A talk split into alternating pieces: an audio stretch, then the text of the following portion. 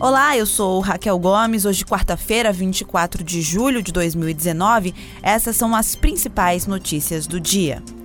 A cada 10 viagens feitas no transporte coletivo de Fortaleza, 8 são pagas via cartões. Dentre eles, os vales transporte, eletrônicos, individuais ou corporativos, como o chamado Passe Card, as carteiras de estudante e o bilhete único. Isso significa que 80% das cédulas do real deixaram de circular nos ônibus.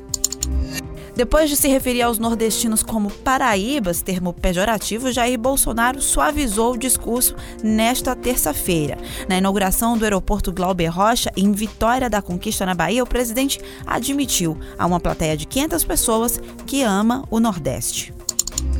Um total de 112 aprovados no concurso público realizado pelo Banco do Nordeste em 2018 vai assumir funções a partir de agosto. Todos já estão passando por treinamento e exames médicos e devem ser distribuídos em todas as agências da instituição. A informação é do blog do Eliomar de Lima. Entre as 27 capitais brasileiras, Fortaleza apresentou a maior queda no atendimento de água entre os anos de 2013 e 2017. Uma pesquisa do Instituto Trata Brasil mostra que, no período, houve redução de 9,58% na quantidade de pessoas atendidas pela rede de distribuição. Essas e outras notícias você encontra no povo.com.br.